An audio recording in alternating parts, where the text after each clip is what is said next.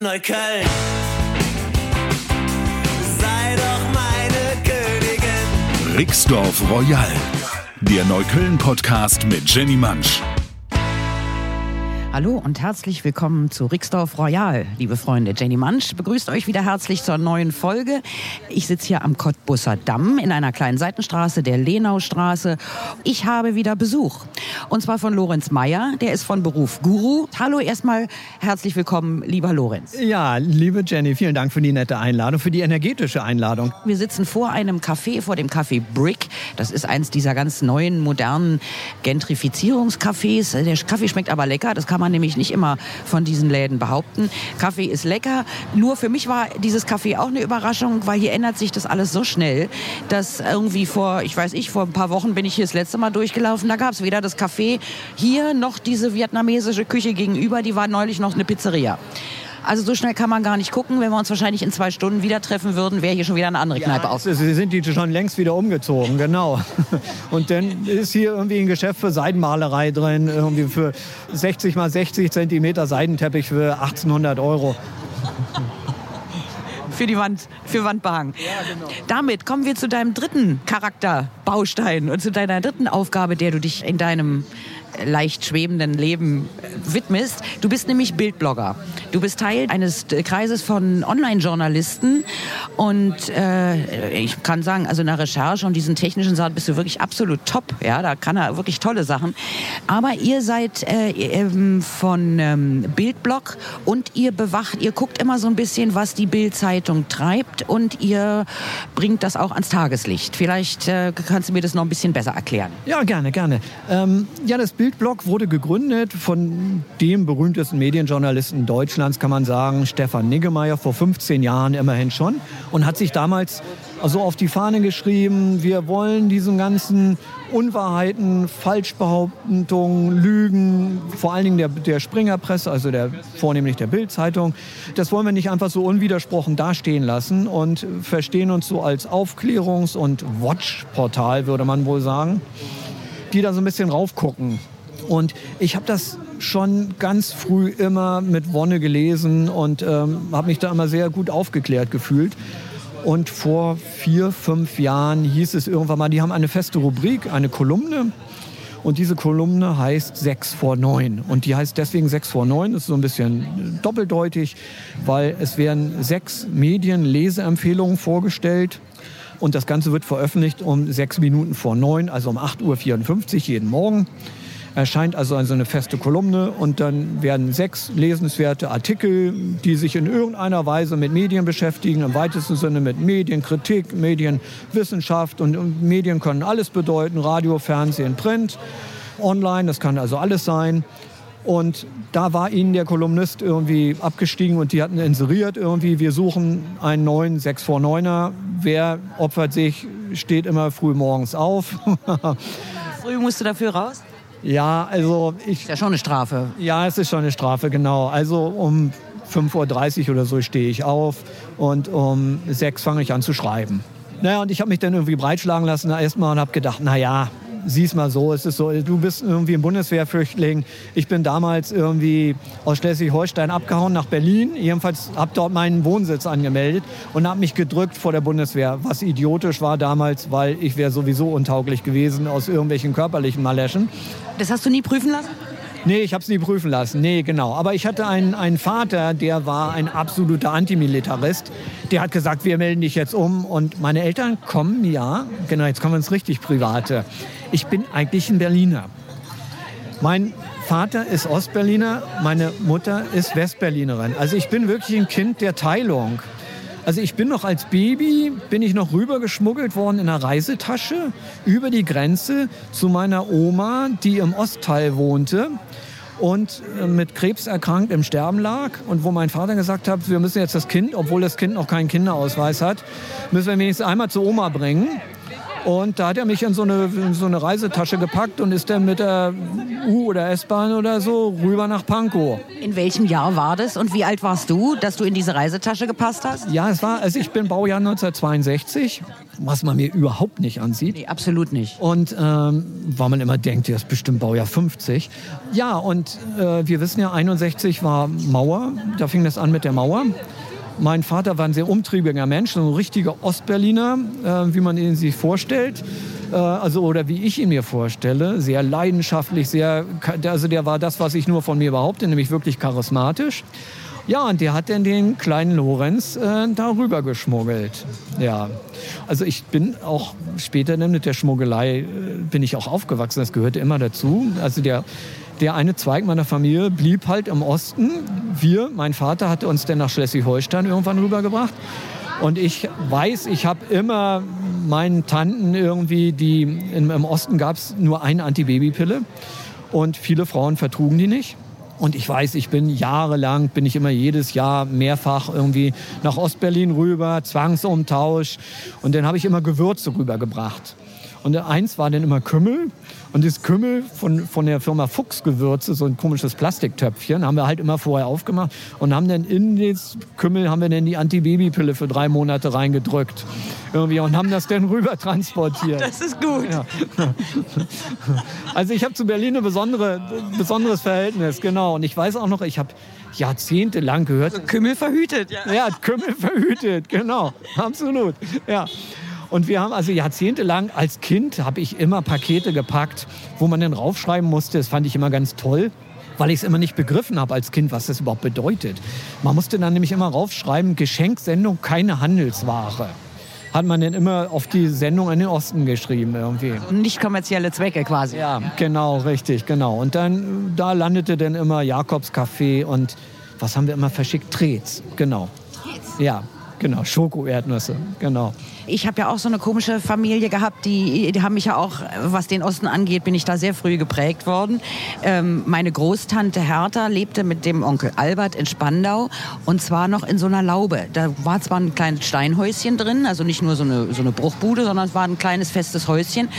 Und die lebten da. Damals ging das irgendwie noch. Und es war ein traumhafter, paradiesischer kleiner Garten, den die hatten mit Blumen überall und Kartoffeln hat sie sogar angepflanzt und sowas alles. Aber direkt um die Ecke muss die Mauer gewesen sein.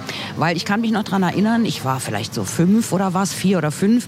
Ich konnte aber schon Zahlen lesen. Und abends ist dann mein Onkel Albert, beziehungsweise am schlimmsten war eigentlich die Tante Hertha, die ist dann abends mit mir immer diese Laubenwege lang gegangen. Und ich habe dann die Hausnummern vorgelesen, ganz stolz, wie ich war, dass ich das schon konnte. Und dieser Spaziergang mit Tante Hertha endete jeden Abend an der Mauer. Die muss da direkt um die Ecke gestanden haben. Dahinter sah man einen Wachturm und weil Tante Herthas Schwester Hete, die lebte damals noch in Ostberlin, an die war aber kein Rankommen mehr. Und auch ansonsten hatte Tante Hertha auch einiges mitgemacht. Also die war auf den Mann in dem Wachturm nicht gut zu sprechen. Ich konnte das zwar in meinem kleinen Alter noch nicht so richtig einordnen, aber das Ergebnis war, wir sind da jeden Abend lang gegangen. Dann endete der Spaziergang an der Mauer. Dann habe ich mit angesehen und angehört, wie Tante Hertha faustschüttelnd den Mann, den Grenzsoldaten da drüben in dem Ostturm beschimpft hat. Und Arschlöcher, ihr Schweinehunde. So, die wurde also nur fünf Minuten, hat die sich da dran gehalten, hat sich ihren Frust von der Seele gerufen. Und dann sind wir wieder umgedreht und sind den Laubengang wieder zurück. So, das waren meine früh, frühesten Erinnerungen an das, was man so den Osten nennt. Ja. Gott sei Dank sind natürlich noch ein paar dazugekommen im Laufe der Jahre und die waren auch wunderbar. Aber so ist jeder doch von solchen Geschichten geprägt irgendwo. Ja, absolut. Und, und Berlin hat halt wirklich so eine Symbolkraft, ne? weil die, diese absolute Trennung, die ich halt noch aus meiner Jugend kenne, ähm, in, in diese zwei Welten. Ne? Also man ist auch wirklich, ich weiß, wie unbehaglich einem das war. Mein Vater war Gewerkschafter, wir wurden immer rausgezogen bei der Kontrolle. Äh, dann wollten die sich immer mit ihm irgendwie weltanschaulich unterhalten. Dann gab es immer Streitgespräche.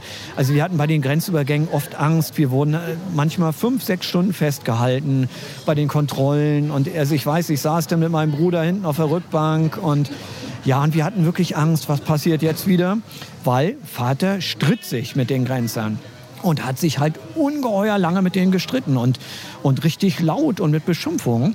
Und ja, das wirklich schon ungünstig, wo jeder irgendwie den Kopf eingezogen hätte, aber das hat er gnadenlos durchgezogen, ja. Das ist mutig, weil daraufhin, äh, das hat bei uns auch mal eine gemacht. Wir sind in einer Gruppe, irgendwie mussten wir über den Transit, über die Grenze und die macht auch einen blöden Spruch, der wirklich nicht nötig gewesen wäre. Das hat uns zwei Stunden Filzerei und Warterei eingehandelt. Man musste ja immer noch diese Passbilder machen und schon das, die, da musste man ja immer in so ein Fotomaton, dann gab es da nur einen und dann stand man da Schlange, schon das dauerte vier Stunden. Also so weit kenne ich noch diese ganzen Grenzübergänge, wo wir da stundenlang, ich hinten immer im VW Käfer in dieser Kuhle, die es da hinten immer noch hinter den Rücksitzen gab, da lag ich immer drin. Zwar legal und für alle sichtbar, aber von der Größe her passte ich da immer rein. Also das hat uns auch richtig Ärger eingehandelt. Also wenn man sich da mit den Grenzern gestritten hat, das war schon, das, da musste man Zeit auf Tasche haben. Absolut, genau. Und mein Vater war da so, der kannte da auch keine Rücksicht auf die Familie. Irgendwie das, das war ihm einfach wichtig. Und, und der wollte auch gewinnen in diesen Unterhaltungen, in diesen Streitunterhaltungen, wollte der unterhalten, äh, gewinnen. Und dann hat er da halt den antikapitalistischen Grenzwall und er wurde hin und her und, und er hatte das ganze Zeug gelesen, er hatte Marx gelesen, er hatte Lenin gelesen, er hat, gab bei uns sogar irgendwelche Stalin-Bücher und, und sonst was, was er immer billig aufgekauft hatte. Weil es gab es ja geschenkt, diese ganze komische kommunistische Indoktrination. Und da hatte er ein Faible dafür und kannte sich aus mit dem ganzen Vokabular. Und hat dann diese, teilweise waren diese Grenzer, waren auch zugegebenermaßen große Schwachmaten. Und er hatte irgendwie ein tolles Vokabular und hat die dann auch in den Wahnsinn getrieben mit seinen dialektischen und rhetorischen Fähigkeiten. Aber für den Rest der Truppe war es natürlich weniger schön. Das glaube ich, aber da wäre ich total gerne dabei gewesen, denn die waren wirklich ausgesprochen stoisch. So habe ich die in Erinnerung.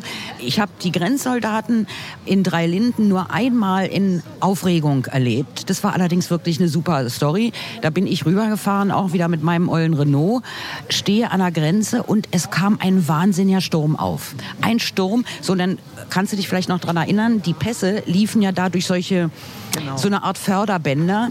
An jedem Grenzhäuschen. Zu diesem Grenzhäuschen lief immer so dieses Förderband, wo dann die Pässe vom ersten Wachmann reingelegt wurden und dann wurden, kamen die an irgendeinem Häuschen wieder raus durch den Sturm, der da aufkam, sowas habe ich auch echt noch nicht gesehen, da kam eine Windböe und plötzlich waren die Dächer von diesen Förderbändern abgerissen ja. und flogen durch die Gegend samt der Pässe.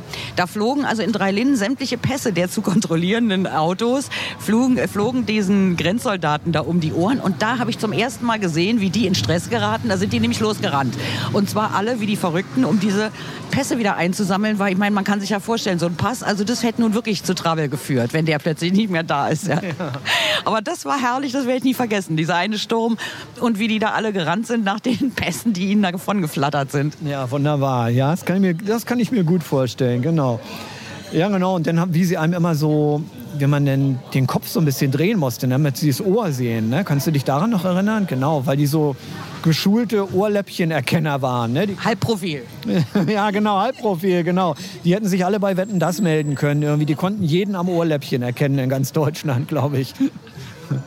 Aber noch mal kurz zurück zu deinem Bildblog. Da wollte ich nur mal fragen, du hast ja dir als Guru ordentlich immer Ärger eingefahren. Hast du das als Bildblogger auch geschafft oder, oder eher nicht so? Bist du da als Guru erfolgreich? genau, ja genau. Also den Guru halte ich da im Hintergrund.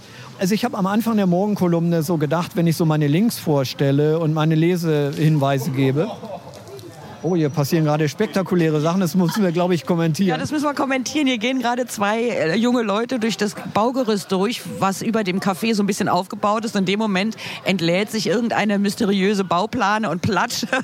Die sind wirklich gerade noch davon gekommen. Aber ihm wären die Füße anders. Ja, also hier muss man schon aufpassen. Aber haben Sie wieder was zu erzählen, wenn Sie denn morgen äh, zurück ins Schwäbische fahren. Ja, genau, richtig. Genau. Ja, genau. ja um auf deine Frage zurückzukommen. Ähm, es ist ja so, man ignoriert uns ja. Ne? Also man versucht uns zu ignorieren. Ähm, das wird dann auf Twitter, werden immer gerne irgendwelche Patzigkeiten oder Pampigkeiten irgendwie ausgetauscht, so dass dann Julian Reichelt sich mal meldet oder man mit Ulf Poschardt mal irgendeinen Dialog hat, aber den haben ja, glaube ich, den hat ja irgendwie die ganze Welt. Also Ulf Poschardt ist der Chefredakteur der Welt, kann ich vielleicht dazu sagen. Und Porsche Poschardt. Porsche, genau, genau. Der hat ja mal angefangen mit einem Buch. Der hat an der Uni, was weiß ich, studiert und hat da als Abschlussarbeit ein Buch über Techno geschrieben. Popkulturelle, popkulturelle Phänomene des Techno oder irgendwie tralala, irgendwie so, genau. Der war er bei der Süddeutschen, glaube ich.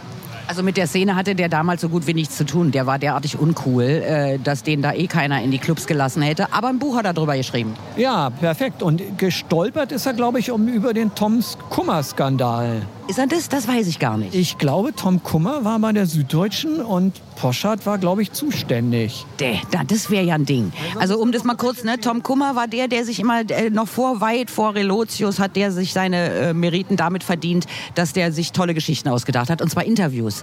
Der Kummer hat immer Interviews geführt, aber ich muss dir mal eins sagen, äh, das war ja damals ein wahnsinniger Skandal. Der äh, Kummer hat für Tempo, oder war das Wiener, auf für eins dieser beiden Lifestyle-Magazine geschrieben und hat da immer weiß ich, wir haben immer uns alle gewundert, mein Gott, wie kommt der an diese ganzen großen Namen, an die wirklich per Interview ganz schwer ranzukommen war. Der hatte die und der erzählte, ließ sie da Geschichten erzählen. Zum Schluss stellte sich raus, alles gelogen. Und ähm, der gibt heute an der Uni der Künste, wo nämlich meine Tochter dann war. Die kommt aus einem Seminar und ruft mich an und sagt, Mama, heute war ich in einem Seminar, das war total gut. Da war einer, der hieß Tom Kummer. Der hat sich früher wohl alles ausgedacht, aber der war irgendwie völlig abgefahren. Und dann war noch einer dabei, hat gesagt, der war von der Bild. Das war Julian Reichelt. Dann habe ich, wurde mir schon ganz anders. Ich habe gedacht, jetzt stell mal dein Kind auf die Probe und habe gesagt, wie fandst du denn die beiden? Er sagte, also den Kummer, den fand sie richtig klasse. Weil das, wie der das erzählt hat, und da müssen irgendwie die Zeiten noch anders gewesen sein, hatte sie auch recht, war, hatte wirklich eine andere Qualität. Und zwar gibt er Seminare über die Grenzen des Journalismus, die Limits des Journalismus, was ja, ja. folgerichtig ist. Und den Julian Reichelt von der Bild, den fand sie absolut ekelhaft. Da war ich doch sehr stolz auf mein Kind. Ja, kannst du unbedingt sein, genau. Also Tom Kummer ist, glaube ich, eine sehr skurrile Persönlichkeit. Auch der hat ja dann auch jahrelang, glaube ich, eine Pause gemacht und war äh, Tennistrainer in seiner eigenen Tennisschule, glaube ich, in Luzern oder irgendwie so. Das lüge ich jetzt aber vielleicht auch rum irgendwie. Ist, ist auf jeden Fall eine interessante Persönlichkeit. Während Julian Reichelt, ich glaube, der hat kaum Freunde bei der Bild selber, außer Ronsheimer. Das ist so ein ganz merkwürdig verkniffener Mensch. Also wenn man ihn halt schon so im Normalstadium sieht, sieht man jetzt schon diese große, diese so eine Grundaggressivität. Äh, dann schläft er im Feldbett gerne zwischendurch mal. Da hat er ein Feldbett bei sich in der Bild in seinem Büro aufgebaut. Und Hoffentlich ist das nur so groß wie das von Napoleon, was ich in meiner Ausstellung gesehen habe. Das war so klein, da kann der unmöglich drin liegen. ja, genau, so wird es wohl sein, genau. Ja. Fällt mir gerade ein, ich war auf so einer Napoleon-Ausstellung und war fasziniert. Also wir wissen ja alle, dass er nicht groß gewesen ist, aber dieses Bett, das war wirklich ein Witz. Das sah aus wie so ein Puppenbett. Ja, viel größer war es nicht. Also der muss schon wirklich klein gewesen sein. Hoffen wir, dass das auch so eins war. genau, ja, genau. Na, ich meine, vor allen Dingen im Moment ist er ja eigentlich die Bildzeitung. Deswegen finde ich auch euren äh, Watchblog so gut und so wichtig. Die sind ja im Moment, also gerade wenn es um die Zuwanderung geht, wirklich wie vom wilden Affen gebissen. Also was die wirklich an Volksverhetzung da äh, sich erlauben, das finde ich hat schon eine besondere Qualität. Und da bin ich froh, dass ihr da irgendwie den Finger drauf habt. Ja, danke. Leider muss man es auch, denn bei der Bild ist es wirklich schlechter geworden. Also es sind so Wellen zu verzeichnen. Ne? Es gab also wirklich so eine Entwicklung, wo man sagt, ach naja, jetzt sind sie nicht mehr ganz so schlimm wie früher. Aber man hat den Eindruck, das ist jetzt so ein Rollback irgendwie und es wird tatsächlich eher schlechter. Es wird gewissenloser, es ist mehr Hetze, es ist mehr Spin da drin. Und das folgt schon, man, man sieht es ja auch, irgendwie die Tanit Koch ist rausgedrängt worden. Jetzt ist halt nur noch Julian Reichelt da als Alleinherrscher und Imperator. Und ja, und online ist sehr erfolgreich. Wollen wir mal gucken, wie es bei Springer weitergeht. Jetzt, du hast ja bestimmt auch gehört, du bist ja äh, Medienprofi auch. KKR steigt ja ein, irgendwie dieser große Beteiligung, so eine Art Heuschrecke im Medienbusiness und übernimmt 20 Prozent von Springer. Und ähm, das wird wahrscheinlich bei der Welt jetzt große Folgen haben. Also Stellenabbau. Die Welt ist ja traditionell, die wurde ja schon defizitär geboren, glaube ich. Als Axel Springer die Welt erfunden hat, war das ja schon Zuschussgeschäft, weil er sich gedacht hat, ich will das als Feigenblatt haben. Irgendwie, ich will nicht, dass die Leute mich nur anspocken. Ich will dann auch immer sagen, aber die Welt, aber die Welt. Naja, und jetzt wird also Kollege Poschardt, äh, wird da wahrscheinlich auf Druck von KKR, die halt wie gesagt 20 Prozent übernehmen. Das ist so ein Renditeladen. Die wollen halt nur irgendwie, ja, wir brauchen Zahlen, wir brauchen hier Ergebnis. Das wird ganz interessant, weil die wollen umstrukturieren, wollen Print reduzieren und online stärken, die alte Geschichte. Und Online ist Springer sowieso schon sehr stark mit diesen ganzen Marken, die wir alle gar nicht kennen irgendwie. Die haben, glaube ich, 200 Medienportale, wo sie irgendwie mit drin stecken oder dahinter stecken oder so, von denen man es gar nicht ahnt. Irgendwelche Autoverkaufsbörsen und Immo-Geschichten und sonst was. Teilweise super erfolgreich. Ja, aber jetzt wird im Medienbereich aufgeräumt. Das wird spannend. Ja, da gucken wir doch mal, hoffen wir, dass doch die Richtigen vielleicht durchs Raster fallen. Diesmal aber leider wahrscheinlich in den Führungspositionen wird ja dann meistens eher nicht so aufgeräumt. Jetzt muss ich mal sagen, verdüstert sich hier unser Horizont ganz beträchtlich. Ich weiß nicht, womit wir das verdient haben. Plötzlich ziehen sich hier die Wolken zu, wo in Berlin selten mal ein äh, Tröpfchen Regen fällt. Im Moment haben wir hier voll die Regenfront.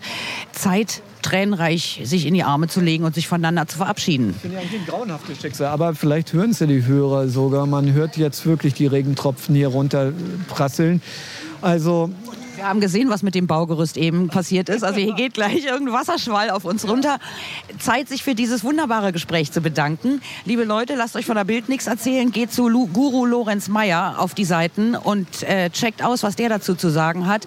Und vor allen Dingen, wie man durch diesen Mist durchkommt mit der Kraft der fernöstlichen Lehre. Ja. Ganz wichtig. Dazu einen Basmati-freien Laktosetee. Nein, umgekehrt, den laktosefreien Basmati-Tee trinken. Ähm, geht auf die Facebook-Seite, findet ihr ihn unter Lorenz Meyer. Das äh, Profilbild sagt den Rest. Ihr werdet den nicht verfehlen. Ansonsten natürlich auch stark vertreten auf Instagram.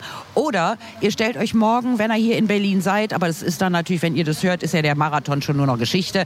Also könnt ihr euch da nicht hinstellen. Ich mache das für euch. Ich stelle mich für euch dahin und werde dem Guru Lorenz Meyer zujubeln und applaudieren, wenn er denn völlig erschlafft an mir vorbeischwebt. Lorenz, vielen Dank, dass du hier warst. Das war wirklich super schön und ich hoffe, du kommst im nächsten Jahr wieder und bist mein Gast im Podcast. Ich bedanke mich, komme darauf gerne zurück und wünsche all deinen Zuhörern und Zuhörerinnen ein herzliches Ski Heil. Na, damit kann es uns nur noch besser gehen. Ich verabschiede mich von euch, liebe Leute. Bis zum nächsten Mal. Wir rennen jetzt ganz schnell rein, weil hier fängt es echt an zu plattern. Tschüss, eure Jenny Maus. Macht's gut. Neukölln. Sei doch meine Königin. Rixdorf Royal. Eine Produktion der Podcast 1 GmbH.